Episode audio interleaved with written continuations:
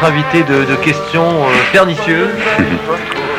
Voilà, bah, je pense que on peut dire que la chasse est ouverte. La chasse est ouverte. Vous êtes avec nous Voilà. Bon. Alors Gilbert, euh, j'aimerais savoir d'abord par qui et quand fut créé Pulsar et qui en fut à l'origine.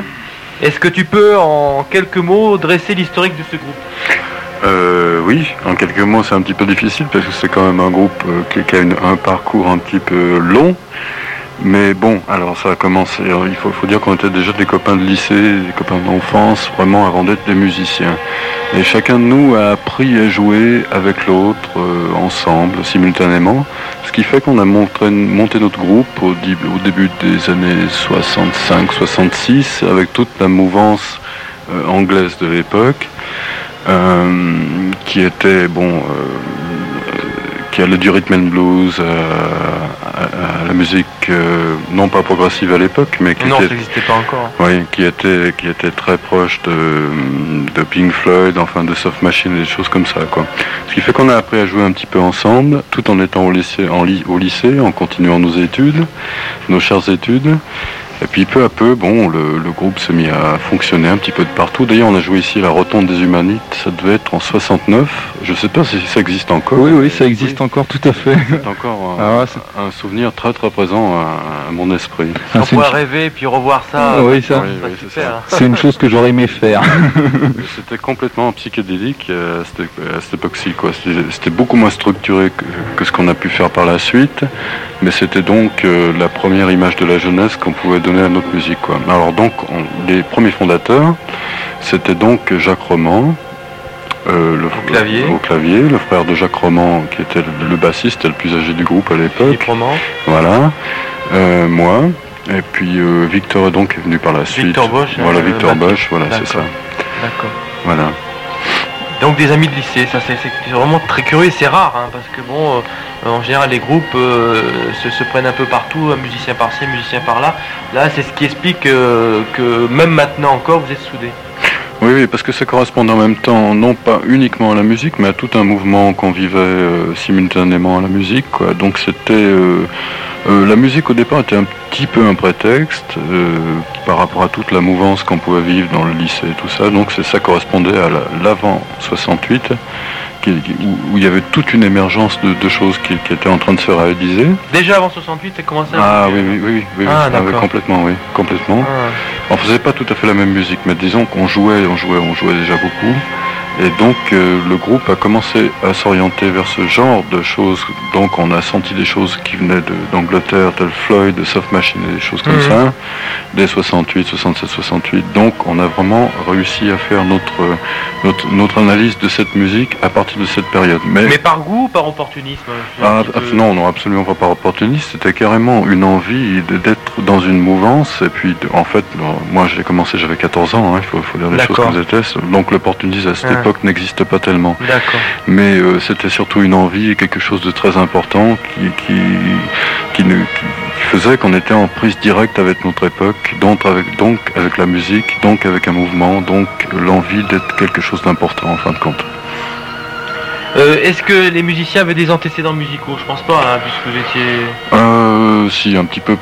Enfin, moi, j'ai beaucoup joué de guitare avant. J'ai commencé quand j'étais tout petit, avec mon papa, tout ça. On a fait beaucoup Ah, de choses d'accord, pour faire. Mon père faisait des musettes. Enfin, j'ai fait beaucoup de choses Ouais, comme ça, ouais. qui n'avaient strictement rien à voir. Ouais, non mais. Mais donc, j'ai commencé à faire de la scène beaucoup plus tôt. Jacques aussi sortait d'un milieu beaucoup plus classique, euh, avec des études musicales plus poussées que les miennes. Victor, lui, était totalement autodidacte par rapport à ça. Euh, le bassiste aussi, donc, qui était le frère de Jacques, avait, une, une, euh, avait fait des études qui étaient plus proches du classique que moi. Donc, euh, tout cet ensemble a fait qu'on s'est intéressé au départ à, de venus d'horizons différents. Ça fait un mélange un petit peu bizarre qui, qui a Mhm. fait qu'on a fait monter le groupe comme ça. D'où vient votre nom? Est-ce que le nom, euh, est-ce qu'il a une signification? C'est un choix délibéré? C'est un côté un peu philosophique? Ou est-ce que c'est accidentel? Euh, au départ, bon, c'est, euh, le groupe s'appelait Free Sound. À Ouais. l'époque, on a joué à la Rotonde des. Humanites, là. Ouais. Donc, c'était, on s'appelait Free Sound. C'était bon. Côté c'était, effectivement un peu psychédélique, Voilà, c'était entre, euh, c'était entre Hendrix, euh, les Stones, enfin tout ce Ah mouvement-là. d'accord. Et bon, Philippe roman qui était un petit peu l'instigateur au départ de cette nouvelle destinée du groupe, qui lui était très influencé par la science-fiction. Au niveau, il lisait énormément de science-fiction, euh, a pensé que ce groupe pourrait être intéressant. euh, ah, d'accord. Ce, groupe, enfin ce nom, ce nom de groupe. Euh, correspondant tout à fait à ce qu'on allait faire, quoi. Par rapport aux paroles surtout, qui étaient sur Pollen par la suite et des choses comme ça, quoi. Ok. Voilà déjà pour le, le, le, début euh, de Pulsar, les, les, prémices.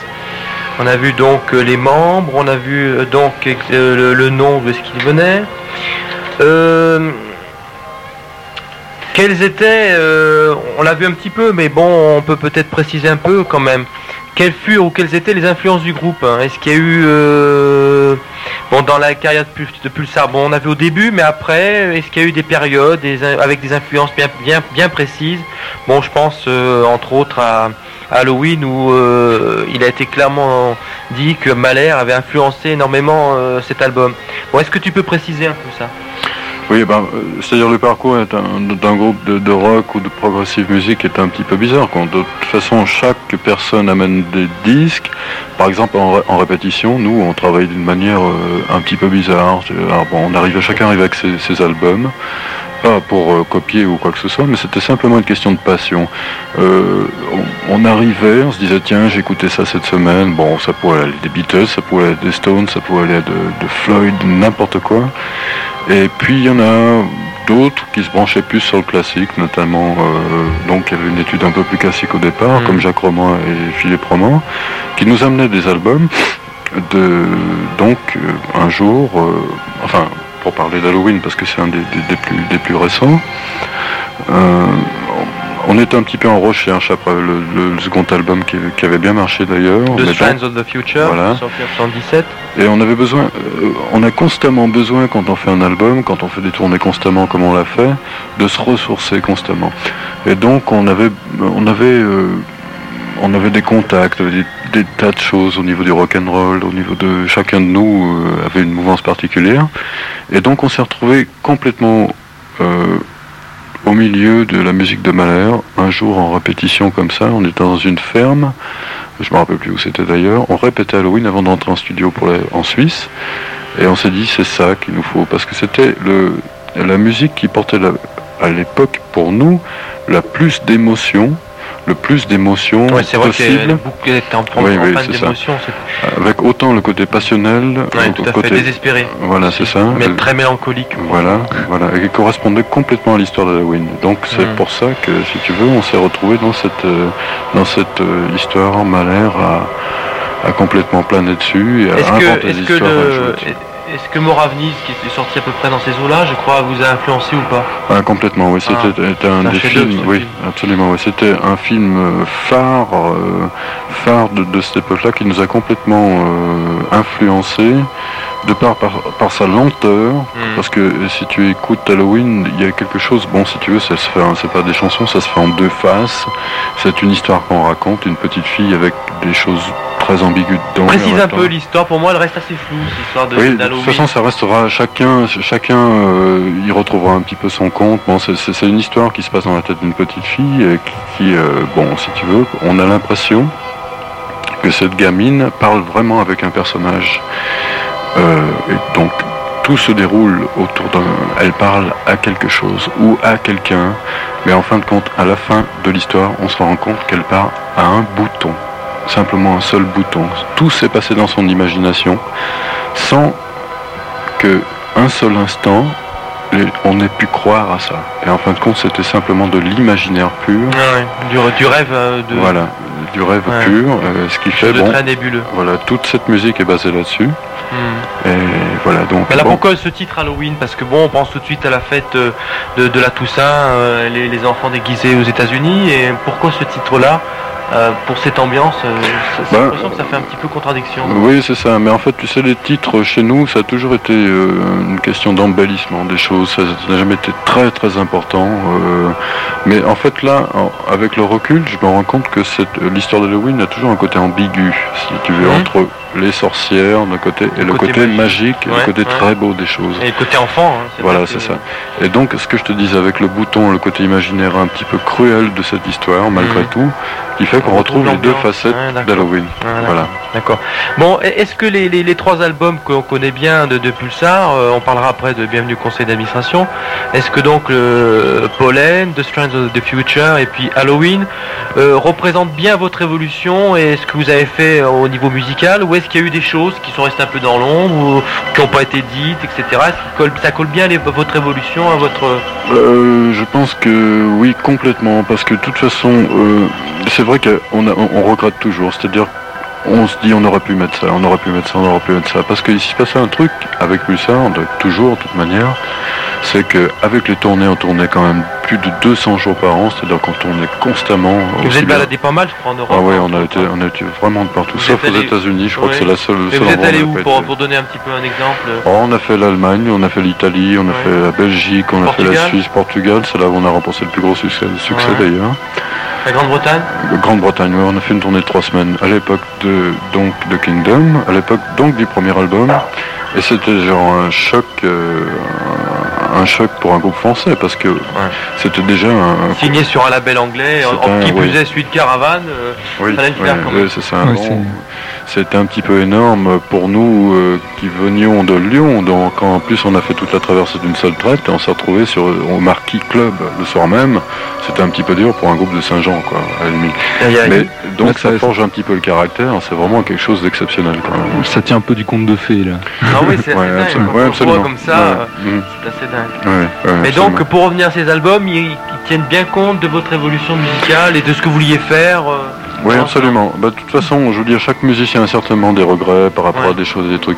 Mais bon, ce qui est important, c'est qu'on a toujours travaillé, toujours tous ensemble, une espèce de synthèse qui faisait, qui faisait qu'à la fin, tout était passé au tamis. Donc, chacun amenait des idées, et le meilleur de toutes les choses, en fait, il n'y avait pas une personne qui disait je veux ci, je veux ça, je veux ci, je veux ça. On, on a toujours travaillé ensemble en collaboration.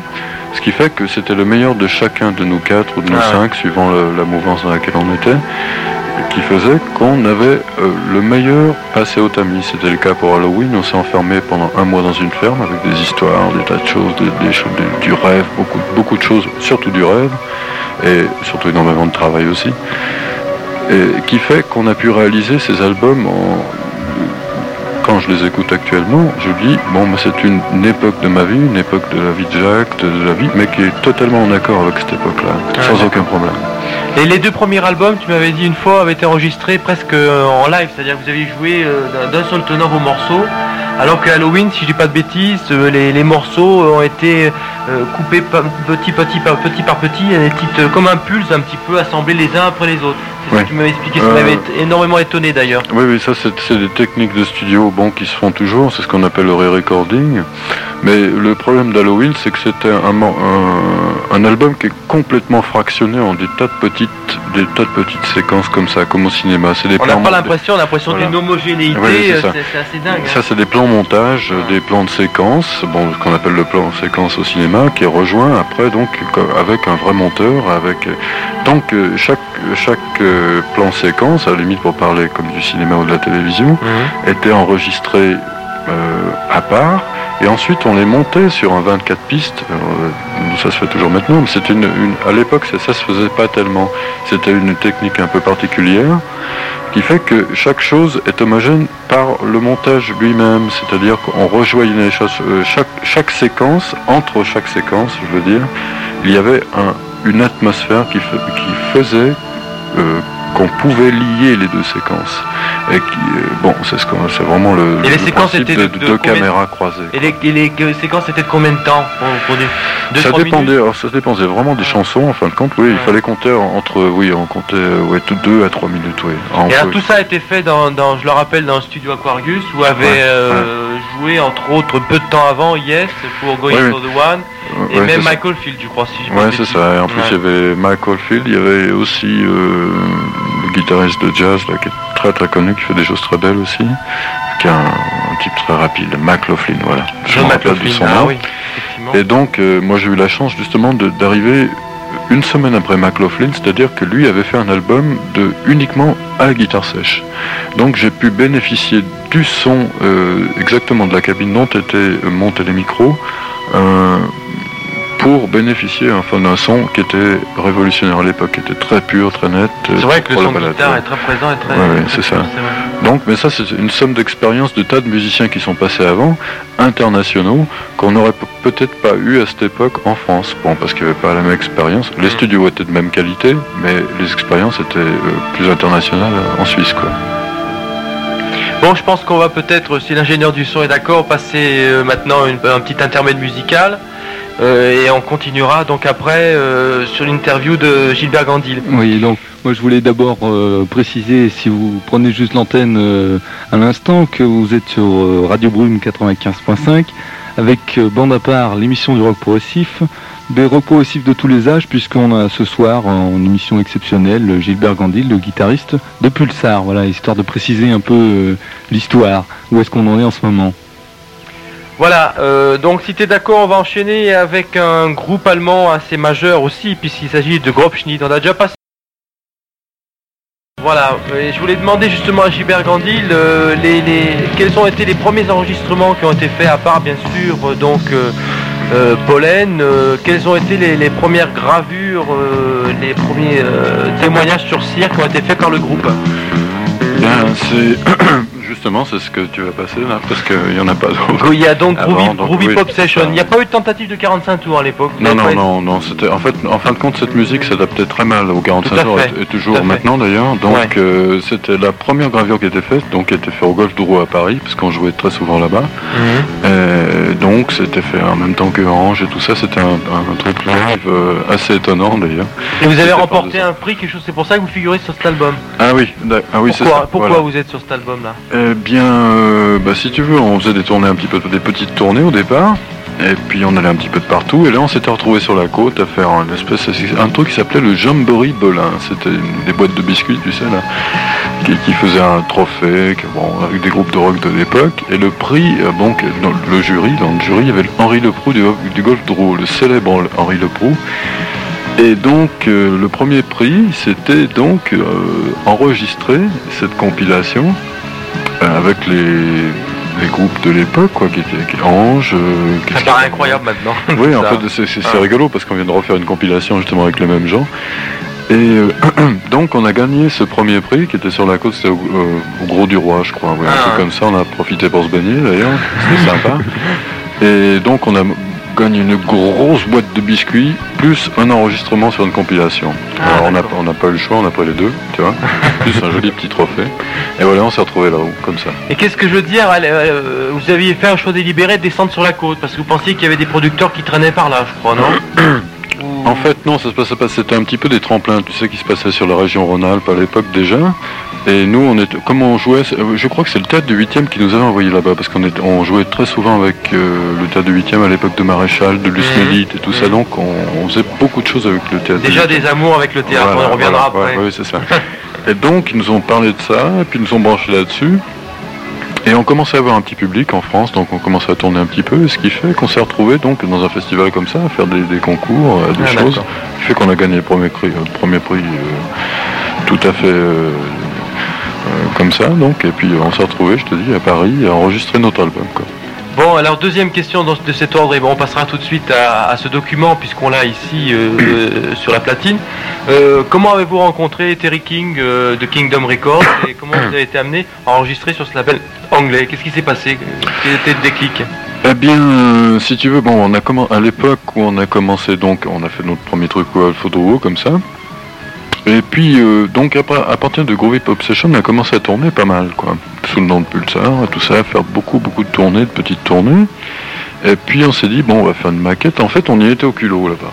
On était carrément au culot. On s'est dit, pourquoi on n'irait pas voir les maisons de disques anglaises qui sont intéressées justement, par ce, tout ce mouvement progressif international? On se dit on verra bien, de toute façon on n'a rien à perdre. Donc on a été voir deux, deux trois, deux, trois euh, grosses boîtes et tout ça, on avait pris rendez-vous et tout ça, on est monté avec une petite voiture, on s'est retrouvé avec notre petite bande des Oussins. Et on a été voir euh, à l'époque la maison d'Emerson Lake Palmer, mhm. qui était Manticore. Manticore, où il y avait à l'époque euh, PFM qui avait enregistré mhm. un groupe italien. En fait, c'était mhm. parti de là. PFM et Bancourt. Voilà, c'est ça. Donc les Italiens ont fait des choses. Pourquoi, Pourquoi les Français C'est ça. Donc on est appuyé par plein de gens ici en France, le golf et tout ça, plein, plein de gens. On est monté à Manticore. En fin de compte, Manticore, c'était euh, bon, ça les intéressait pas. C'était pour, pour plein de raisons inhérentes au métier à l'époque. Ensuite, on était voir Island aussi. Ils n'étaient Mhm. pas intéressés par le mixage. Ils pensaient que ça pouvait pas correspondre à leur image de maison de disque. Ensuite, on était voir Terry King. C'est- On a fait les trois. La, Terry King, donc c'était la maison de caravane. Mhm. C'était la maison, la première maison de vente d'agrafes générateurs de Genesis au départ aussi. Ouais. Et qui fait euh, que lui se dit, ce, ce sont, ce sont les premières bandes, quoi, euh, ce qu'on a fait, euh, correspondrait à l'image de, de sa maison. Ah ouais, de son label. Voilà, de son label. Ouais. Donc il a dit, ok. Un propos tout à fait commer- commer- de commerce. Ah non, absolument. Ouais. Tu sais, quand tu vas dans n'importe quelle maison de disques, les types, c'est pas des, c'est pas des, des, des gens qui sont là, disent, ah, c'est chouette. Non, ça se passe pas comme ça. Se dit, ça correspond à mon image, je peux vendre. Tu vois, ça Ah, marche de cette manière. À en Angleterre, à l'époque, c'était comme ça. Alors qu'en France, à cette époque-là, euh, personne croyait à ce genre de musique. Les Anglais nous ont signé, ils ont vendu. Après, on été racheté par les Français. Mhm. Tu vois. Par CBS C'est France, un- oui, un vrai Vogue au départ après. Et en, en fait, on aurait mieux fait de racheter chez, chez les Anglais parce qu'ils sont beaucoup plus- efficaces dans le métier à long terme. Et, euh, tu m'avais pas dit avoir rencontré un musicien de caravane qui m'a dit ah tiens allez voir. Terry King de ma part. Absolument, il y avait John Perry qui était venu, ah, justement, justement, qui était venu à cette époque en France, qui tournait euh, avec un groupe. C'était même pas Caravane à l'époque, c'était autre chose encore. Bah tiens, justement. Et ben, c'est ce qu'on va écouter ce soir justement. Voilà. Sunset Wedding. Et donc, on a fait une tournée en, en corrélation avec eux, puisqu'on était dans la même boîte, et donc c'était un- une entente parfaite entre entre ce genre de musique. Il n'y a eu aucun problème, quoi. Euh, Gilbert, donc on a vu déjà donc le, le début de, de la carrière du groupe, euh, les premiers pas, le- la signification du, du nom, euh, euh, comment a été formé le groupe et par qui, et les différents musiciens. Euh, on a vu un petit peu aussi les différents enregistrements, comment ils se sont faits, et si vous étiez satisfait du résultat. Apparemment, euh, ça s'est bien passé. euh, c'est ce que tu m'as dit tout à l'heure. Euh, J'aimerais savoir quel a été l'accueil du public et de la presse à la, sor- à la sortie de vos, de vos trois disques. Euh, attends. De- que je me souvienne de tout ça, parce que c'est pas évident. Bon, la sortie de Pollen, donc, enfin, de toute façon, de toute façon, on a passé tout à l'heure, là, euh, la petite compilation qui était au Golf Draw, bon, ça c'était un petit peu un, un côté anecdotique, si tu veux, par rapport au... Les premiers pas, hein, Ouais, les premiers pas hein. discographiques, quoi. La sortie de Pollen a été très très bien accueillie dans la, dans la presse française, ça s'est bien passé. Il y avait des gens, il y avait des journalistes qui nous suivaient bien, dont je me rappelle plus, plus le nom exactement. Mais on a toujours eu un petit peu une, des gens qui nous suivaient, enfin très très peu, parce que tu sais, à l'époque dans, dans, dans tous les canards de rock'n'roll, c'était surtout des choses de mode, enfin beaucoup plus que des choses à long terme comme ça qui, qui étaient citées, quoi, beaucoup plus euh, le rock'n'roll pur. euh, Encore vous êtes sorti 75, 77, c'était Ouais. bien la marée progressive. Hein, vous ouais, il y avait des choses, il y avait des gens vous qui nous mode. hein, ouais, il y avait des gens qui nous suivaient, oui, c'est vrai. Je me rappelle les articles de Picard qui étaient très élogieux. Oui, oui, c'est vrai. dans- bah dans- justement, dans tiens, je hein. cherchais son nom, et puis il y avait quelqu'un d'autre encore qui était dans Rock and Folk. Euh, Jean-Marc Bayeux. Voilà, Jean-Marc Bayeux, voilà. justement, qui est venu- Mariani qui Voilà, c'est ça. sur euh, Rock en Stock. qui étaient tous, euh, oui, Rock en Stock, ben, était très, on était- en plus on était très amis avec eux, ils étaient, Je ils d'un- de d'une Genève. interview d'un Voilà. article biographique Ils étaient tous venus d'ailleurs à Genève nous voir enregistrer Halloween, Jean-Marc Bayeux et tout ça pour faire un article directement, excusez-moi, directement sur le sur, sur le, les, les rushs quoi, les, les premiers rushs de la Mhm. musique quoi. Donc euh, à ce niveau-là, il y avait des gens qui nous suivaient quand même. Euh, au niveau vente et accueil du public, j'étais très très surpris. Mais tu m'as dit que ce qui est des trois albums parus euh, euh, de Pulsar est réédité puisqu'ils ont euh, tout le monde sait que les trois ont été réédités par par CBS, hein, je crois que c'est ça. Ah oui. Il y en a un qui s'est vendu mieux que mieux que les autres. hein. Lequel? Eh bien, c'est le deuxième de Strand of the Future, qui était donc qui s'est vendu à plus de 40 000 exemplaires pour l'époque, qui était vraiment une très très belle vente. Euh, en fait, Pollen a démarré, bon, tu sais, les, les premières ventes d'un album euh, pour un groupe français, c'était aux environs de 5, euh, 5 000, 4 000, 3 000, enfin Ouais, vraiment c'était ouais. comme ça. Euh, donc c'est ce qu'on a dû faire avec Pollen. Et on est passé tout de suite euh, à, à la vitesse supérieure avec 10 fois plus d'albums vendus. Donc c'était vraiment déjà une, une, une grosse Ah, ça a démarré très oui, très très très, une très, très grosse performance quoi pour l'époque. Pour, pour, pour quelle raison? C'est parce qu'on on, on tournait énormément. Est-ce que le groupe, est-ce que Pulsar a eu des contacts avec euh, les autres groupes lyonnais? Alors je pense euh, à Angie Patch, Vortex, Sphero, euh, j'en passe et des meilleurs. euh, Angie Patch, non, j'ai jamais connu personne du groupe. Euh, Vortex, oui, on a eu des, contacts, quoi. qu'on était, on était euh, d'une mouvance un petit peu différente de. C'était. plus magmaïen. voilà, c'est ça. En fait, à cette époque, il y avait des, enfin, à cette époque, c'est quand même pas si vieux que ça, mais enfin, mhm. il y avait enfin, en fait, le côté magma des choses, le côté jazz rock, qui était très développé dans tout, dans, tous les musiciens lyonnais, quoi, qui était un petit peu un côté démonstration technique qui était, qui était très très très probant à l'époque. Et puis il y avait Sphero entre autres. Hein. oui oui non en fait mm. c'était des, des, gens très bien qu'on a mm. fait beaucoup de choses. Avec Gérard Mémon entre autres. Oui, fait des choses très bien. Et mais donc il y avait ces deux mouvances donc on avait bah, pratiquement très peu de contact, quoi, parce que c'était pas la même musique déjà, mais bon, on se côtoyait souvent comme ça, mais sans en parler trop de musique, parce qu'on n'était pas sur la même branche quand même. Ah, d'accord, on peut pas dire qu'il y a une école lyonnaise de, de, de, rock. Euh, peut-être de jazz rock à l'époque, mais disons qu'on était un petit peu isolé parce que bon, on tournait beaucoup déjà pour qu'on n'était pas souvent à Lyon. Et puis, euh, bon, c'était une autre musique, et puis euh, voilà, quoi, tout simplement. Comment vous avez vécu la, la période dorée, dite euh, dorée, du, du, rock à Lyon, je pense Star Shooter, Full, tout ça Qu'est-ce que, qu'est-ce qui s'est passé pour Pulsar? À ce moment-là, c'était en 78-80 à peu près. On rentrait du Portugal, où là-bas, vraiment, on a fait vraiment une grosse, grosse, grosse impression. On a joué deux jours dans un palais des sports de 10 000 personnes par soir chacun, oh ce qui était très impressionnant. On a l'impression d'être des Stones que là-bas, avec euh, tout le staff qui était derrière. Enfin, c'était CBS euh, Portugal qui était là-bas, qui avait tout organisé. C'était vraiment un gros show avec beaucoup de matériel. On a fait venir des gens d'Angleterre pour pour avoir beaucoup beaucoup de matos quoi, parce qu'un palais des sports on pouvait pas passer avec notre matériel. Mmh. Donc on avait besoin de, de quelque chose d'énorme quoi. Et donc tout ce qui suivait, un espèce de rêve un petit peu comme ça, qui, qui, euh, qui était en fin de compte un petit peu le, la fin, si tu veux, d'une fois qu'on est entré en France, on avait envie d'autre chose après. Ça s'est un petit peu terminé comme ça. Et puis en même temps, bon, il y a eu euh, la montée du punk, 76-78, qui commençait mhm. déjà un petit peu à s'implanter un petit peu de partout dans le monde. Et ce qui fait que notre musique a fait un espèce de de, choc frontal. D'ailleurs, ce n'était pas uniquement nous, il y a eu énormément de groupes progressifs de cette époque qui sont un petit peu plantés. Pour plein de raisons de business, de choses comme ça qui étaient, qui, étaient que les gens auraient un petit peu du mal à comprendre. Mais euh, bon, ce qui fait que nous, euh, enfin, les gens qui nous suivaient dans les maisons de disques à cette époque se sont mis à se retourner vraiment vers le rock et le punk rock, ce qui fait qu'on n'avait plus vraiment de. Ça a été considéré un peu comme des has finalement. Voilà, c'est ça. Mais vraiment carrément du jour au lendemain, c'est ça Du jour au lendemain. Très bizarre. En France, hein, pas en Angleterre, mais en France. En Angleterre. C'est pour ça que je te, je te, disais à l'époque, on aurait mieux fait de rester euh, en Angleterre. Mhm. On aurait pu continuer à travailler, quoi, si tu veux. Et vous avez failli, failli tourner aux États-Unis, mais qu'est-ce qui s'est passé? Ça n'a pas marché ou ça n'a jamais été envisagé? Si, c'était envisagé aussi, mais bon, c'était justement à l'époque de. On devait aller au Canada, on devait faire plein de choses, justement, pour. À l'époque, on devait ressortir un nouvel album. Mais justement, ah. oui, oui. À l'époque, on était chez CBS, donc après Halloween, et c'est à ce moment-là qu'il y a eu cette jonction punk et tous les gens de CBS sont partis et il y a eu de nouveaux mecs qui croyaient plus du tout dans ce genre de musique. Ce qui fait que tous les contacts qu'on pouvait avoir à l'extérieur ont été rompus, si tu veux, par un des tas de négligence, par des bêtises, quoi, simplement.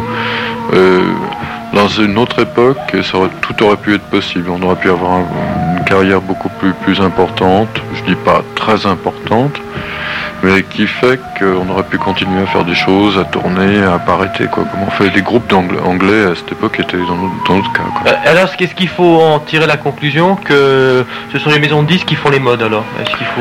J'ai l'impression que.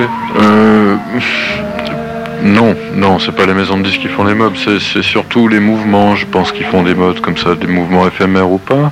Mais le, les maisons de disques, enfin tout ce qui est média, amplifie le mouvement. ça, vient pas, ça vient pas des médias, de toute façon, un mouvement, ça vient surtout d'une racine qui est très mhm. importante, mais qui est amplifiée par ça. Mais par contre, euh, euh, ce qui est un petit peu dommage, c'est que des gens pourrait continuer à faire des choses tout en n'étant pas dans la mode. Mais le système est fait de telle manière qu'il est carrément impossible de travailler quand on vous met des bâtons dans les roues. Et, et tu penses que c'est spécifique à la France ou À cette époque, oui, oui, oui, Enfin, à cette époque-là, je pense que maintenant ça a dû changer. Parce que Avec l'émergence des, des néo-progressifs, des nouveaux progressifs comme Marilyn et tout. Voilà, complètement. Il y a des choses qui ont, qui ont évolué. Est-ce que vous pensez, justement, pourquoi vous n'êtes pas remis vraiment euh, à travailler et à faire quelque chose en disant tiens, depuis 83, le progressif ça redémarre euh, Est-ce qu'il n'y a pas une nouvelle place pour nous? Il y a eu du temps quand même de passer depuis, euh, depuis ce renouveau, entre guillemets. Bah disons que en fait, on s'est, comme je te disais tout à l'heure, on s'est jamais arrêté de travailler. Donc, on, on, s'est jamais dit, tiens, si on, refaisait quelque chose, parce qu'en tous les jours, on refait quelque chose. Oui, mais auprès des maisons de disques, ah, auprès, des maisons de disques, oui. Bon, bah ça, c'est, c'est-à-dire le, problème reste fondamentalement le même. Enfin, tu vois, avec Muséa, si tu veux, nous on a chez Muséa à l'heure actuelle, c'est les seuls en France qui sont capables de signer des gens comme comme nous. tout à fait. Parce que tu te pointes dans n'importe quelle maison de disques actuellement. Vous avez essayé récemment encore? Euh, non, on n'a pas essayé. Euh, non, parce que disons qu'on n'a pas. Euh, on sait déjà que notre matériel ne passerait pas dans une maison de disques comme CBS. parce que le seul le problème est resté le même. C'est-à-dire si tu n'as pas de titre vraiment qui soit vendable de 3 ou 4 minutes, bah, c'est pas la peine d'y aller. Actuellement, c'est toujours un peu comme ça. À moins d'être dans un créneau beaucoup plus de musique d'ambiance ou de choses comme ça. Mmh. Et euh, ouais, d'être établi comme Ange ou Magma. Euh, oui, et encore Ange ou Magma, ils ont du beaucoup de ils mal. Ont beaucoup de mal à persister. Je sais que Magma irait chez CBS, c'est même pas la peine qu'ils y aillent, ils ne signeraient pas. Hmm. Chez Ange, c'est un petit peu pareil, je sais pas où ils sont. Maintenant, ils ont leur propre label. Hein. Ange, comme, tout comme Magma, euh, font des, pratiquement des autoproductions. Oui, ah, production indépendante. Tu vois, donc c'est même pas le, le nom de Ange ou de Magma, c'est carrément fini actuellement. Au niveau des, je te dis, au niveau du marché. Au niveau du marché, oui. Ah, oui. Donc, mais c'est comme ça qu'on le pouvoir, autant c'est pas la peine. Autant, autant travailler tout seul de plus en plus sur des, trucs comme ça. Alors que, penses-tu de, de, ce ghetto euh, entretenu par, la, par les médias, je dirais cette fois-ci, maintenant procès aux médias, euh, dans lequel on confine le, le progressif Moi, j'ai vraiment l'impression que euh, non seulement ça n'intéresse pas les journalistes, mais en plus, volontairement, ils n'en parlent pas. Qu'est-ce que qu'est-ce que tu penses de ça? Je pense qu'il suffirait des groupes étrangers, enfin c'est déjà fait parce qu'il y a beaucoup de, groupes tels Marie-Lyon ou des choses comme ça, mais même le, principe de Marie-Lyon, enfin j'ai remarqué qu'il y avait toujours malgré tout des titres qui passaient à la radio. Ouais. Et ce qu'il faut malheureusement faire ou heureusement faire, je sais pas, même Genesis ou des, choses comme ça, ont des, morceaux qui sont qu'on peut extraire d'un album et passer et qui peuvent être des choses aussi bien progressives, mais euh, comme, comme euh, fait Floyd depuis 20 ans maintenant. Mmh, mmh. ça, vous êtes capable de le faire, je veux dire, le morceau qui est sur la compilation euh, oui, oui, absolument. un bel exemple. Ça, c'est un bel exemple. C'est pour ça que les gens qui m'écrivaient me disaient, tiens, c'est un peu bizarre, on a l'impression que vous voulez passer un petit peu en radio. Ben, je te dirais que oui, forcément, mais c'était pas le but premier de la chose, hein, comme je l'ai expliqué tout à l'heure. Mais actuellement, il faut faire comme ça, avoir des morceaux de 3 ou 4 minutes, en fin de compte, qui résument tout, qui soit un, petit résumé de tout ce que fait ton album. Même Marillion, des gens comme ça l'ont fait parce que c'est vrai que les choses vont beaucoup plus vite qu'avant. Maintenant, les gens s'intéressent moins à la musique, écoutent moins. Et puis il y a le côté vidéo aussi qui est très important. C'est très vidéo, important. Euh, la musique est devenue image maintenant. Il faut énormément de moyens et donc mm. euh, actuellement il faut, avoir, il faut aller vite et puis faire des choses un petit peu condensées comme ça. Je pense que dans, dans, le prochain album on aura tout ça. On aura le côté chanson, on aura le côté comme un petit peu la compilation, on aura des, musiques plus d'ambiance, des plages musicales, enfin regrouper tout ce qui nous fait envie. Mais en même temps, on est obligé de tenir compte complètement de ce, qui se passe actuellement pour pouvoir euh, passer. Sinon, à la limite, on se parle un petit peu à soi-même.